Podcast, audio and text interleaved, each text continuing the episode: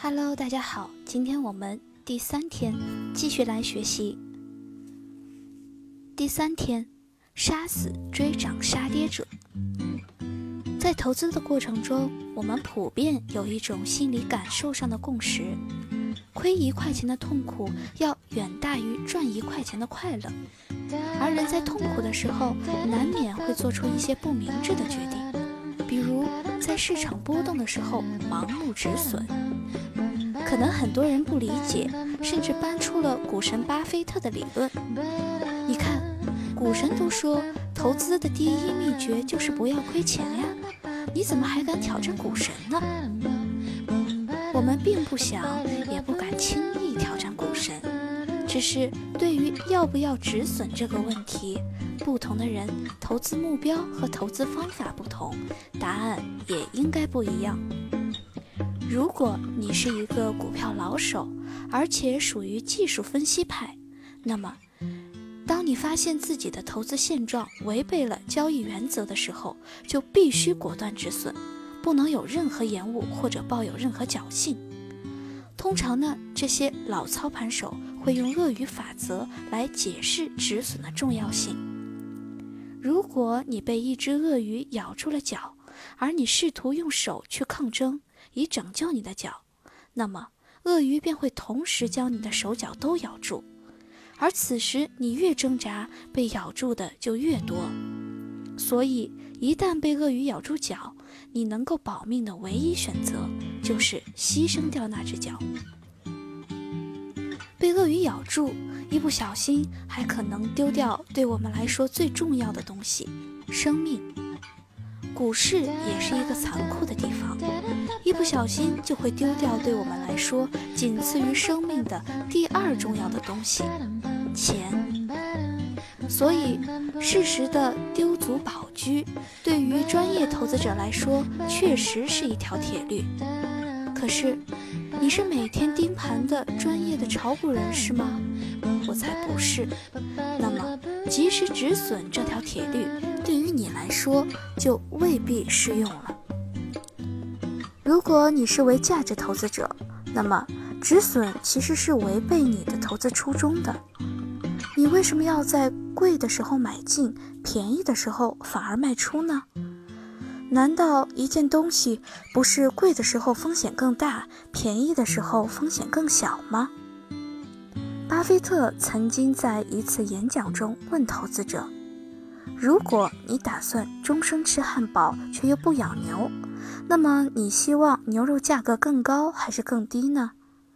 如果你只是买车但并不生产车，那你愿意车价更高还是更低呢？若是市场或者个股一直上行或一直下跌，那么止损的策略倒还好，最大的损失无非也就是少赚。但我们都知道。市场不会一直单边上行或者单边下行，最常见的情况就是忽上忽下的震荡格局。而如果你在这样的市场中反复剁手，大多数情况下不是市场收割了你，而是你对自己做了了断。曾经有券商统计，投资者大部分的亏损是由错误的止损造成的。市场稍微一个震荡。很多心理脆弱的投资者就会马上割肉认赔，还美其名曰及时止损。但其实，止损只是防止亏损的手段，其本身并不产生任何价值。而前文中我们提到的基金定投的模式，就是鼓励投资者坚持长期投资，以获取稳定的回报。因此，止盈不止损是个方法。其实这个状况很好理解，定投呢，作为一个时间周期较长的投资计划，本质上是平摊成本，积少成多，等待市场大涨。如果期间稍一亏损就赎回，就相当于之前的积累功亏一篑，后面即便大涨，前面的定投也就没有意义了，因为你早已赎回了筹码。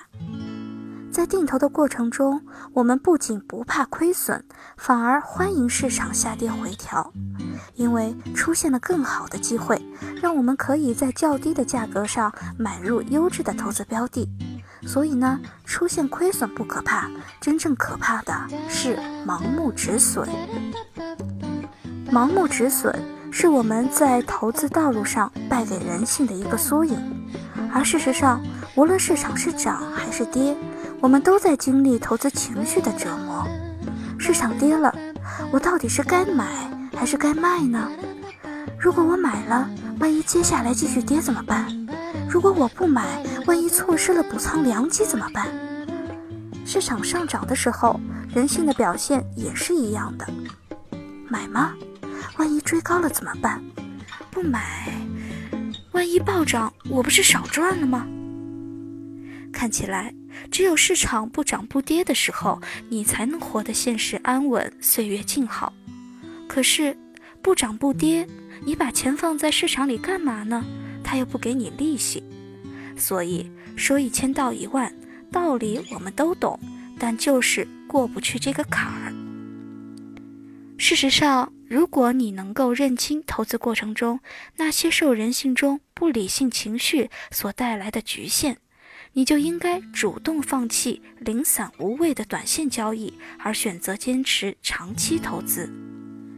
举个例子，很多人都知道一个简单的道理：股票投资的优点是收益比债券高，但缺点就是波动性大。也就是说，如果投资股票，可能有亏有赚，那怎样做才能够扬长避短，获得更高的回报呢？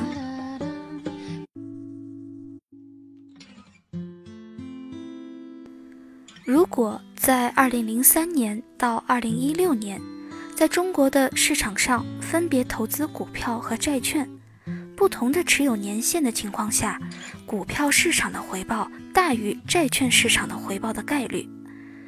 因为，如果你只持有一年的股票，那么只有百分之三十八点五的概率可以跑赢持有债券的收益。如此低的概率，你还真不如安稳的买债券呢。而如果你坚持持有到五年，那么就有超过一半的概率，你可以获得高于债券的回报。而如果你坚持超过十年，那么将有百分之七十五的概率，你投资股票的收益会高于债券。换句话说呢，就是如果你吃不了股价忽上忽下、不时亏损的苦，那么不妨拉长投资年限来降低亏钱的概率。所以，在与人性、与市场、与时机共同战斗的投资的道路上。只有清醒地认识到自己的非理性的不足，才能够心明眼亮地选择最适合自己的投资渠道和方式，避免不必要的事物。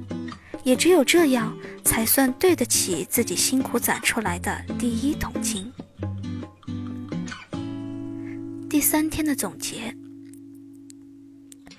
每个人都知道，在投资的过程中。要在别人贪婪的时候恐惧，在别人恐惧的时候贪婪，但大多数人都被人性的弱点所绊倒，或是盲目止损，或是追高买入。个人投资者在专业知识不完善的情况下，应该放弃对波段性投资收益的追求，选择长期投资，从而降低亏钱的可能性。也只有少亏，才能帮助我们在投资的道路上真正的实现多赚。好啦，第三天的内容就结束了，我们第四天再见。